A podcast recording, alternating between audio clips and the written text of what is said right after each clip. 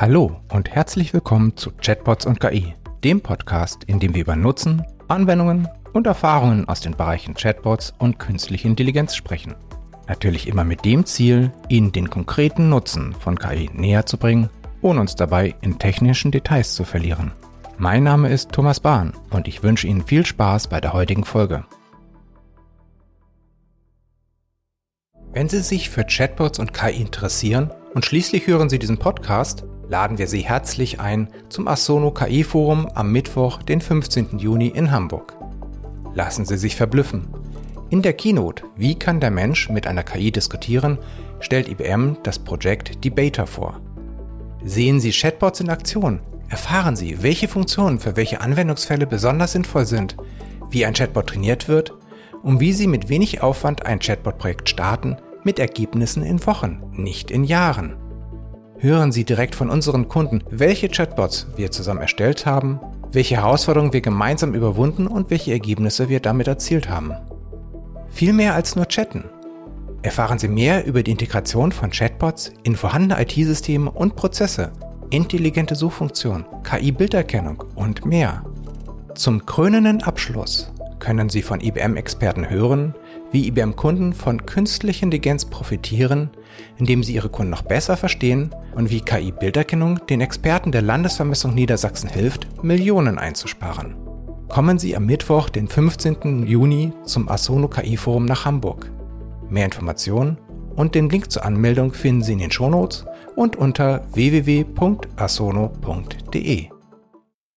Computer haben gelernt, Bilder zu erkennen, die Inhalte von Bildern zu erkennen. Man spricht dann von Computer Vision oder KI-gestützter Bilderkennung. Und damit wollen wir uns heute beschäftigen. Ich habe heute zu Gast Professor Dr. Hauke Schramm. Professor Schramm hat zunächst Elektrotechnik und später dann Informatik studiert, hat bei Philips als Wissenschaftler gearbeitet und ist vor inzwischen 15 Jahren zur, ähm, zum Professor an der FH Kiel gerufen worden. Hallo Hauke. Hallo Thomas. Vielleicht magst du dich auch noch selber ein bisschen vorstellen. Ja, ich bin 52 Jahre alt, ähm, bin gelernter Landwirt, was man bei meinem jetzigen Beruf vielleicht nicht direkt erwarten würde. Nicht wirklich? Äh, ich habe äh, dann, weil wir halt einfach nur einen kleinen Hof hatten, Elektrotechnik studiert hier in Kiel, mhm. habe mich danach äh, in Richtung Aachen orientiert, bin dann zu Philips gegangen, habe dort in den Philips Forschungslaboratorien gearbeitet für zehn Jahre mhm. als Wissenschaftler. Ungefähr die Hälfte der Zeit in der Spracherkennung und die andere Hälfte in der medizinischen Bildverarbeitung. Mhm. Parallel dazu ähm, im Bereich der Informatik promoviert, also Spracherkennung war das Thema. Und ähm, habe äh, bei Philips ganz spannende unterschiedliche Projekte gemacht. Also im Bereich ähm, Spracherkennung haben wir zum Beispiel automatische Auskunftssysteme gebaut. Mitte der 90er Jahre war das natürlich echt noch ein Abenteuer ja. mit der Rechenleistung, die man damals zur Verfügung hatte.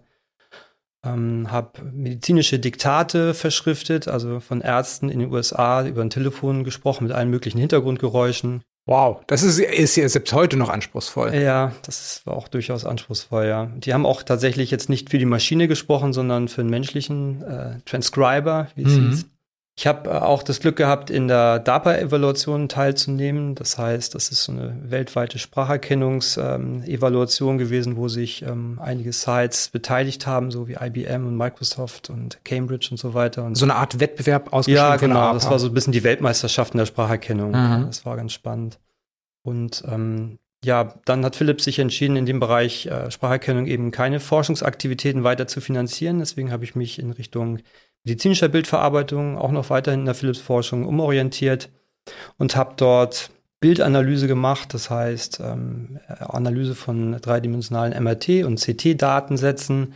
Wir hatten die Aufgabe, äh, das Herz in 3D-CT-Daten automatisiert zu segmentieren, das mhm. heißt mit allen Details, ähm, Herzkammern, Myokard, Aorta und so weiter.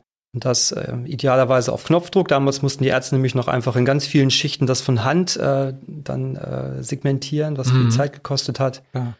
Und ähm, wir haben das ähm, in einigen Jahren so weit bringen können, dass man das auf Knopfdruck in 20 Sekunden dann mit der gleichen Qualität hinbekommen hat. Das war damals ein, ja, eine schöne Arbeit. Und wir sprechen jetzt über so einen Zeitrahmen 2001, 2006? Ja, also angefangen bei Philips habe ich 96 und äh, bis 2007 habe ich dort gearbeitet. Ja, also ja. rund zehn Jahre. Ich, ich finde das beeindruckend, also meine, die MRTs zu, äh, also die Herz darauf zu erkennen und anzugeben, an welcher Stelle jetzt welcher Teil vom Herzen ist, das vor über 15 Jahren. Ähm, das ist ja schon eine beeindruckende Leistung gewesen, dass ich dachte, dass das ja zuerst in den letzten Jahren passiert ist, aber offensichtlich gab es das schon. Nee, das gab es 2006, 2007 schon in recht guter Qualität tatsächlich, ja. Und dann bist du nach Kiel gekommen als Professor. Genau, dann habe ich 2007 im März angefangen, hier bei, ähm, an der FH zu arbeiten. Und es war natürlich auch erstmal ein Sprung ins kalte Wasser. Ne? Man fängt dann, ich habe tatsächlich vorher noch nie in so großen Hörsälen dann äh, gelehrt. Mhm. Hat natürlich schon mal also ähm, Lehrveranstaltungen durchgeführt vorher. Aber so plötzlich dann mit, das waren teilweise über 300 Studierende, die da gesessen haben, dann mit Mikrofon und so. Das war erstmal ein bisschen ungewohnt. Eine andere Nummer, ja. Mhm. Du hast dich dann auch, ähm, sag mal, so die ganzen letzten Jahre projektmäßig äh, sehr viel mit Bildbearbeitung beschäftigt, also mit dem Thema, mit dem wir heute auch, über das wir heute auch reden wollen. Jetzt stell dir mal vor, du müsstest einem Schüler oder einem Passanten auf der Straße erklären, was ist KI-gestützte Bildverarbeitung. Wie würdest du ihm das erklären? Ja, ich würde wahrscheinlich so anfangen, dass man zunächst einmal auf sehr lokaler Ebene nur guckt und mhm. Äh, sich anschaut, wo sind bestimmte Merkmale des Bildes, die äh, man immer wieder findet. Wo sind bestimmte Punktmerkmale, bestimmte Kantenmerkmale? Wo ändert sich sozusagen der Farbwert innerhalb eines kleinen Bereichs sehr stark? Und diese Änderungen, die haben immer so spezielle Charakteristiken. Mhm. Mal, mal sind sie halt äh, vielleicht weich und mal sind sie sehr hart, mal sind sie auf eine, in einer bestimmten Art und Weise geformt und so weiter. Und wir nennen das Bildmerkmale. Das mhm. sind sozusagen die Low-Level-Features, die ähm, die kleinsten Merkmale, auf Basis derer wir dann im Grunde die Erkennung aufbauen. Und diese fügen wir dann zu größeren Modellen zusammen. Mhm. Wenn ich zum Beispiel die Augen suche in einem menschlichen Gesicht, dann würde ich äh, zum Beispiel, wenn ich ganz einfach rangehen würde, erstmal ähm, Kreise suchen, ne? die Pupillen, die sind ja. ja sehr, sehr kreisförmig und da könnte ich jetzt erstmal mein, mein Merkmal sozusagen ähm, suchen, das oder mein Merkmal erzeugen, das Kreise sucht und dann ja. ähm, würde ich das zu einem Augenpaar vielleicht zusammenfügen. Ne? Ich habe dann so ein geometrisches äh, Verhältnis zu diesen, äh, zwischen diesen beiden äh, Kreisen und würde dann in einem höherwertigen Modell dann aus diesen Low-Level-Features, aus diesen kleinen Merkmalen ein größeres Modell zusammenbauen. Als nächstes würde ich dann vielleicht nach dem Mundwinkel suchen, die auch eine spezielle Eigenschaft haben. Und so baue ich dann von, vom Kleinen zum Großen, wenn man so will, ein, ein Bild zusammen oder beziehungsweise ein Modell zusammen, ne, mhm. das ich dann für das Suchen des Objekts äh, benutzen kann. Das heißt, du kannst auf der einen Seite kann zum Computer beibringen, zum Beispiel Gesichter zu finden auf einem Bild, also zu erkennen. Ähm, was kann man machen? Also man kann irgendwie Objekte erkennen. So, ich meine, man hat ja häufig schon gehört, so dieses ein, ein Computer erkennt, dass auf dem Foto eine Katze drauf ist oder ein Hund drauf ist. Oder das heißt, man kann solche Objekte erkennen. Ja klar, also man kann heute tatsächlich schon äh, sehr, sehr unterschiedliche Objekte erkennen. Also im Grunde genommen tausende von Klassen kann man unterscheiden mhm. mit modernen Systemen. Was ich eben beschrieben habe, war auch jetzt eher der, der alte konventionelle Ansatz. Das heißt, da haben sich tatsächlich die, die äh, Systemdesigner hingesetzt und haben sich Merkmale überlegt, die geeignet sein könnten, ne, das gegebene Objekt zu finden und haben gegebenenfalls sogar noch die höhere wertigen Modelle von Hand zusammengebaut. Heute, das ist die große Stärke der äh, Deep Learning-Ansätze der neuronalen Netzwerke, werden diese Entscheidungen über die Merkmale, die wir brauchen, um unser mhm. Objekt zu finden, automatisiert getroffen. Das heißt, man muss gar nicht mehr als Experte sich erstmal hinsetzen, überlegen, welche Merkmale brauche ich für ein Gesicht, sondern das äh, lernt der Rechner automatisch, lernt das Netz automatisch anhand von Daten, in denen wir dann versuchen, einfach ähm, mit einer möglichst kleinen Fehlerrate die Gesichter zu finden.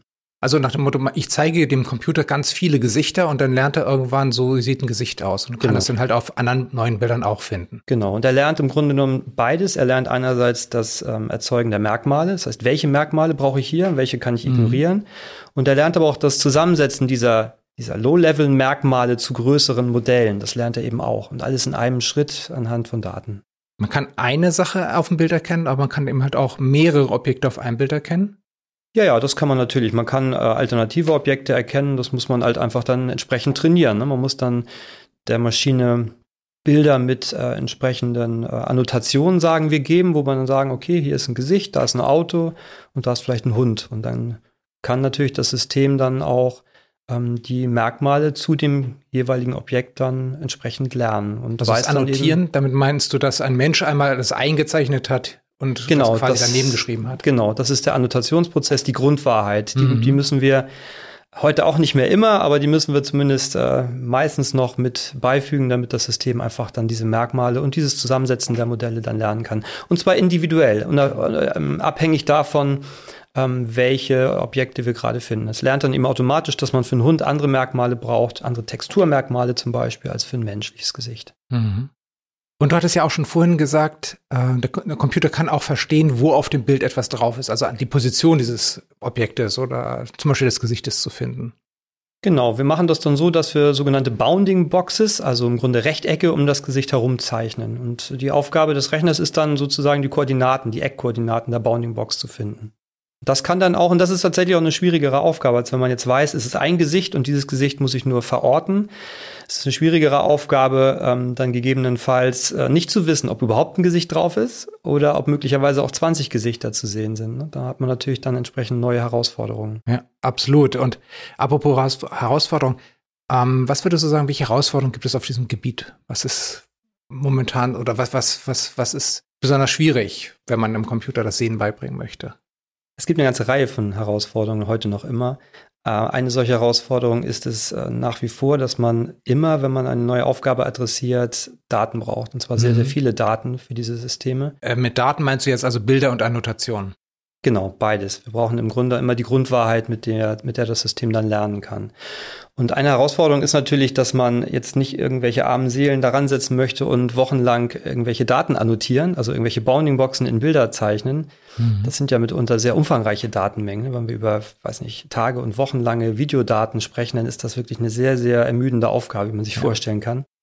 Insofern ist eine Fragestellung, wie kann ich mit vielleicht wenigen Daten, die ich halt vom Menschen annotieren lasse, den Korpus, also die Datenmenge nach und nach schrittweise erhöhen, automatisiert. Ich mhm. weiß, wie die Daten aussehen. Wie kann ich das Wissen, was ich habe, schrittweise erweitern? Und wie kann ich möglicherweise auch ähm, neue ähm, Objekte, die jetzt noch nicht im Datensatz verschriftet wurden, trotzdem erkennen? Ich sag mal andere Automarken mhm. oder ähm, wenn wir über Fischerkennung sprechen, andere Fischarten, solche Dinge. Also dieses ähm, Wissen schrittweise zu erweitern, einmal um das, was man schon hat, aber auch gegebenenfalls um neue Klassen, das ist eine Fragestellung. Eine weitere Fragestellung, die wir auch äh, aktuell adressieren, ist die Anomalieerkennung.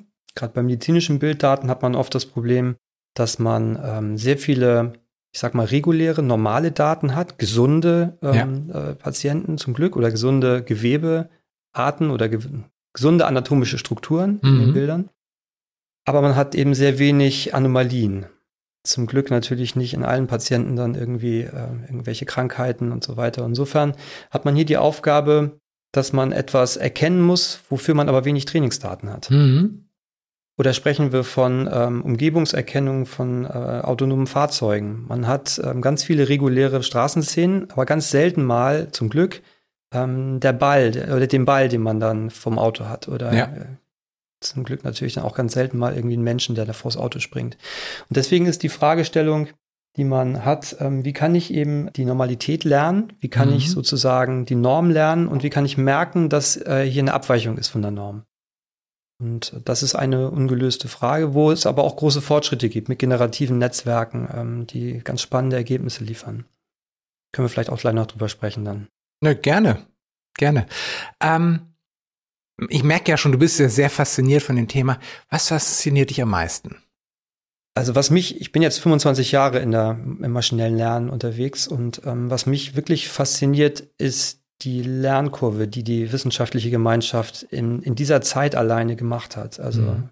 als ich Mitte der 90er Jahre anfing, ähm, da war die Welt wirklich eine ganz andere. Einerseits natürlich von der verfügbaren Rechenleistung, die wir hatten, aber andererseits auch, ähm, was das Wissen angeht. Und Einige Verfahren gab es damals auch schon, aber da war wirklich noch nicht klar, ob die wirklich diese Leistungsfähigkeit haben, die wir brauchen. Und da sind unglaublich spannende Dinge passiert, die, die ich mir vor 25 Jahren, aber auch vor 10 Jahren nicht hätte träumen lassen. Also wir haben heute Systeme, die ähm, Landschaftsmalereien generieren, und zwar völlig kreativ und völlig unvorhersehbar. Und das finde ich unglaublich spannend. Da sind wir jetzt im Bereich von Bild kreieren, das heißt von ja. GANs, was du eben schon angesprochen hattest. Ja, genau. Wir haben da auch eigene Arbeiten schon mal durchgeführt, ähm, wo es eben genau um diese Frage ging. Da haben wir erstmal angefangen mit äh, fotorealistischen Porträtaufnahmen von Menschen, wo es auch schon faszinierend ist, dass die Maschine sich dann menschliche Gesichter ähm, ausdenken kann, die wirklich fotorealistisch sind. Es aber gar nicht gibt. Und das kann man dann tatsächlich ähm, in Richtung der Kunst dann ausweiten und dann wirklich ähm, völlig ähm, faszinierende neue Bilder erschaffen. Und das kann man sich natürlich vorstellen, dass, dass das irgendwann auch in Richtung von strategischen Entscheidungen gehen kann, ne, die jetzt auch wirklich über das hinausgehen, was wir Menschen machen würden. Man sieht ja auch Ansätze aus dem Bereich der, der Spiele, ne? Mhm. Das berühmte Go-Beispiel. Und ähm, da erwarte ich wirklich noch sehr große und sehr spannende Fortschritte. Ich bin wirklich gespannt, was die nächsten Jahre und Jahrzehnte bringen. Ja, absolut. Aber mal zurück nochmal zu deinen äh, Beispielen. Du hattest von Fischen gesprochen. Das war jetzt nicht, glaube ich, nicht ganz zufällig. Du bist ja auch in einem Projekt UFO Trinet. Was macht ihr da? Oder habt ihr da gemacht? Nee, wir sind noch drin in dem Projekt, mhm. ja. Also wir arbeiten hier zusammen mit ähm, Meeresbiologen vom Thünen-Institut und vom Geomar vor allem und natürlich auch einige lokale Firmen, die daran beteiligt sind. Und wir bauen ein Fischobservatorium oder haben es gebaut. Verschiedene Ausprägungen dieses Fischobservatoriums ähm, es gibt ein stationäres, das haben wir zum Beispiel vor Sylt, 80 Kilometer vor Sylt, an einer Forschungsplattform mal befestigt für einige Zeit. Und die Aufgabe ist es hier, ähm, Fischbestände zu überwachen, automatisiert. Also Observatorium heißt also so eine Beobachtungsstation. Eine Beobachtungsstation, 20 Meter unterm Meeresspiegel. Ne? Das heißt, man hat dort ähm, ein, ein Gerät, was man dort ausbringt. Das hat stereoskopische Kameras, das hat einen Sonar, das hat noch verschiedene andere Sensoren. Und das hat eben die Aufgabe, äh, kontinuierlich tatsächlich die ähm, Fischbestände im Auge zu behalten. Mhm. Und unsere Aufgabe ist dort eben die Auswertung der Kamerabilder und die Kombination mit äh, den Sonarauswertungen, die jetzt ähm, eine Kollegin macht bei uns an der Fachhochschule. Das heißt einmal zu zählen, wie viele Fische gibt es, von welchen Arten sind die Fische, die vorbeischwimmen? Und vermessen wollen wir sie noch. Das heißt, wir wollen wissen, wie groß sind die Fische, um damit die, Bio, damit die Biologen daraus die Biomasse äh, entschlüsseln können. Wofür brauchen die das? Die wollen im Grunde genommen die Fischereifangquoten festlegen, beziehungsweise helfen bei der Festlegung. Da mhm. geht es natürlich um die Fragestellung, sind die Meere überfischt oder nicht. Das macht man aktuell mit, unter anderem mit Netzfängen, wo man dann mit dem, mit dem Schiff dann wirklich rausfährt. Ich weiß nicht, ein, zweimal im Jahr und dann an bestimmten Stellen eben Probefänge macht. Das Ganze noch unterstützt durch Sonar. Und das ist aber natürlich nur punktuell. Und die ja, Biologen wünschen punktuell. sich da. Und auch vor allem nur kurzer Zeitraum. Genau, richtig. Und die Biologen wünschen sich natürlich da, das zu ergänzen und vielleicht auch eines Tages zu ersetzen durch eine kontinuierliche, dauerhafte Überwachung. Mhm. Das Problem dabei ist nur, wenn man solche da Kameradaten dann vorliegen hat, dass die kein Mensch mehr auswerten kann. Wir können ja nicht irgendwie monatelang äh, da die Fische zählen. Ne? Ja, das wäre ein bisschen langweilig. Genau. Und da kommt tatsächlich die äh, Computer Vision dann ins Spiel und kann dort wirklich einen neuen Beitrag leisten, der einfach vorher nicht möglich gewesen wäre. Du hast auch noch ein anderes super spannendes Projekt, das jetzt auch gerade sehr viel mit Meer zu tun hat, das Projekt Captain. Ja, da arbeite ich zusammen mit ähm, vielen Kolleginnen und Kollegen ähm, von der Uni Kiel, ähm, vom Wissenschaftszentrum, mit einigen Firmen arbeiten wir zusammen mit äh, der Firma Edix, mit der Firma Raytheon, Anschütz. Und hier haben wir die Aufgabe, einen Versuchsträger zu bauen, um die autonome Fährschifffahrt auf der Kieler Förde zu äh, untersuchen. Also es geht darum, äh, dass die Schiffe alleine fahren, also die Fährschiffe, wo dann Passagiere aufsteigen, absteigen, die fahren ja jetzt wie Busse quasi hin und her, dass die dann ohne Betriebspersonal oder zumindest ohne äh, einen, einen Schiffslenker dann auskommen. Genau, das ist so ein bisschen die Vision, ne? dass man vielleicht on demand sich eine Fähre besorgen kann oder ordern kann, die dann kommt und einen rüberbringt und dass man halt insgesamt einfach eine bessere Abdeckung erreicht ne, der Fährschifffahrt. Ich kann mir vorstellen, dass das Thema ein bisschen einfacher ist als jetzt autonomes Fahren auf der Straße, weil es einfach weniger Störlimite wahrscheinlich geben wird. Man muss nicht so schnell reagieren wie auf mhm. der Straße, das ist ein wichtiger Aspekt. Es kommen auch nicht mal eben Fußgänger so äh, aus einer parkenden Autoreihe hervorgesprungen. Solche Dinge sind natürlich deutlich einfacher. Es gibt aber auch Aspekte, die das Ganze natürlich wieder äh, schwieriger machen. Die, die Wellenbewegungen, die, das Wetter, was natürlich dort leicht durch Gischt und durch Wind und so weiter nochmal stärker zum Tragen kommt. Aber es stimmt schon, insgesamt glaube ich, sind wir da in einer etwas günstigeren Situation. Spiegelungen auf dem Wasser sind natürlich ein Aspekt und die Bewegung mhm. insgesamt. Das Wasser ist halt sehr unruhig. Ne? Das sind alles mhm. neue ähm, Fragestellungen, die wir da untersuchen. Und euer Job ist jetzt quasi, das Umfeld zu beobachten. Genau. Wir ähm, rüsten den Versuchsträger, so nennen wir das. Es ist keine autonome Fähre, sondern ich wird erstmal begleitet von einer Crew fahren. Wir rüsten äh, dieses Schiff mit äh, Sensorik aus, mit Kameras und mit LIDAR-Sensoren und unsere Aufgabe ist eben die Auswertung ähm, dieser, ja, dieser kombinierten Sensorikinformationen. Das heißt, wir wollen Schiffe finden, wir wollen Schwimmer finden, Wassersportler, wir wollen ähm, die Anlegestelle? Genau, wir wollen die Anlegestelle finden, wir wollen im Grunde genommen auch beim Anlegen dann helfen, also das gesamte Umfeld der, der Fähre dann ähm, erfassen. Und gebt dann das, diese Information, was ihr seht, quasi weiter an die Steuer-KI, die dann dafür sorgt, dass das Schiff gelenkt wird. Genau, ja, da kommen dann die Kolleginnen und Kollegen ins Spiel, die dann eben mit Hilfe dieser Informationen dann zum Beispiel die Route planen und Ausweichmanöver initiieren und solche Dinge machen. Wahnsinnig spannend und auch sehr, sehr anspruchsvoll. Du hattest aber auch in der Vergangenheit mal was anderes gemacht. Auch noch ein Projekt, das fand ich wahnsinnig spannend, als ich das gesehen habe. Das ist eben halt auch, äh, wo Datenschutz jetzt immer weiter und immer wichtiger wird, äh, glaube ich auch ganz, ganz wichtig. Ähm, dieses Personen, also die, die Gesichter finden und die dann unkenntlich zu machen in bewegten Bildern, in Videos. Ja, tatsächlich äh, ist das ein Projekt, was schon ein bisschen älter ist. Das heißt, das ähm, haben wir schon 2014, glaube ich, oder 2015 initiiert. Da ging es um äh, Supermarktvideos mhm. und um das Problem, dass überwachte Supermärkte bzw. Daten aus überwachten Supermärkten mitunter missbraucht wurden, also missbräuchlich verwendet wurden ähm, von Personal, was dann wirklich passiert ist. Und deswegen hat man hier die Idee gehabt, ähm, die Daten zunächst einmal zu anonymisieren, dass zumindest das Gesicht der Person nicht sichtbar ist. Und im Falle von irgendwelchen ja, vermuteten Diebstählen oder so äh, hat man dann die Möglichkeit, das zu de-anonymisieren, dass man halt wieder mhm. dann die Person erkennen kann. So, das war die Aufgabenstellung. Heute ist das tatsächlich weitgehend gelöst, das Thema, ja.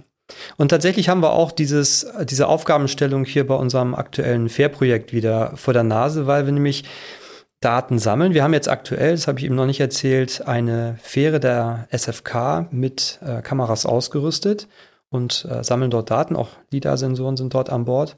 Und das Erste, was wir natürlich machen mussten, ist erst einmal in den Kameradaten äh, die Personen und die Fahrzeuge zu anonymisieren. Das heißt, wir mussten dort auf die uns vertraute Technik dann zurückgreifen und konnten auf die Weise sehr schnell die Daten eben datenschutzkonform eben.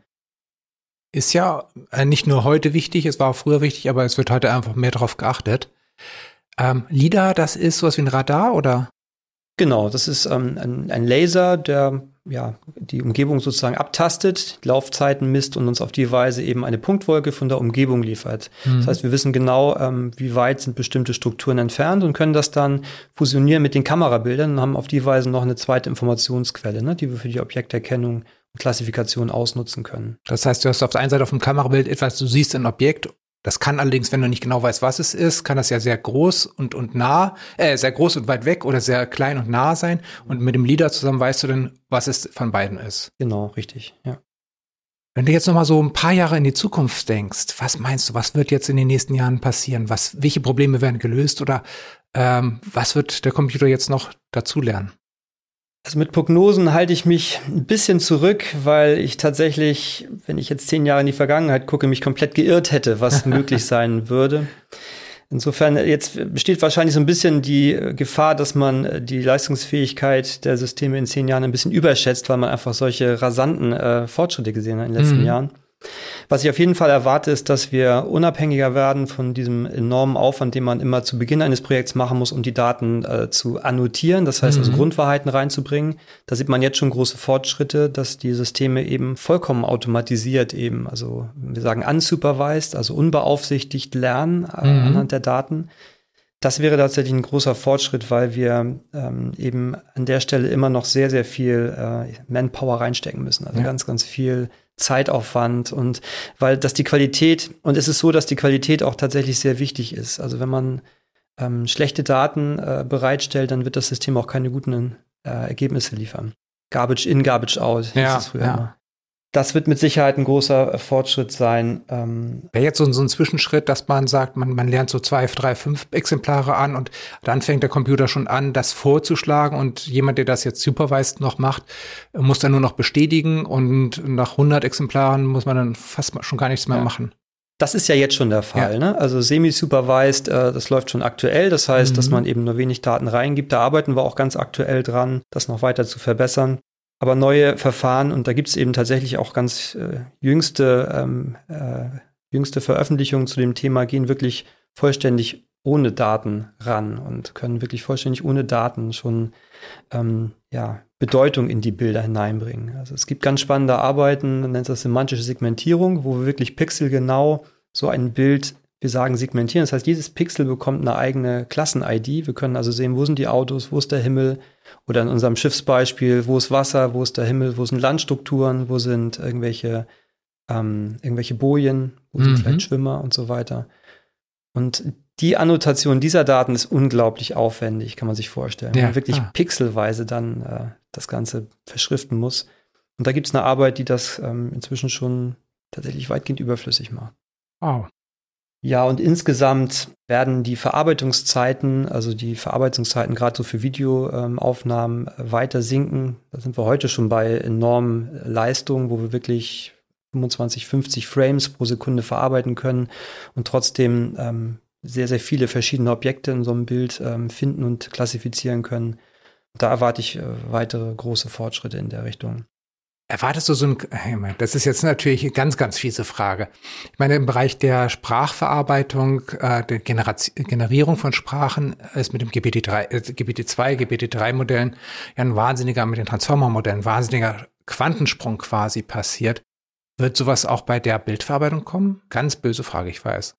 Also bei der Bildverarbeitung ist dieser Quantensprung schon geschehen. Der ist schon wirklich passiert. In meinen Augen zumindest. Es kann mhm. sein, dass noch so einer kommt, aber es sind schon wirklich drastische Verbesserungen in der Auswertequalität, in der Verarbeitungsqualität in den letzten sieben, acht Jahren mhm. äh, sichtbar geworden.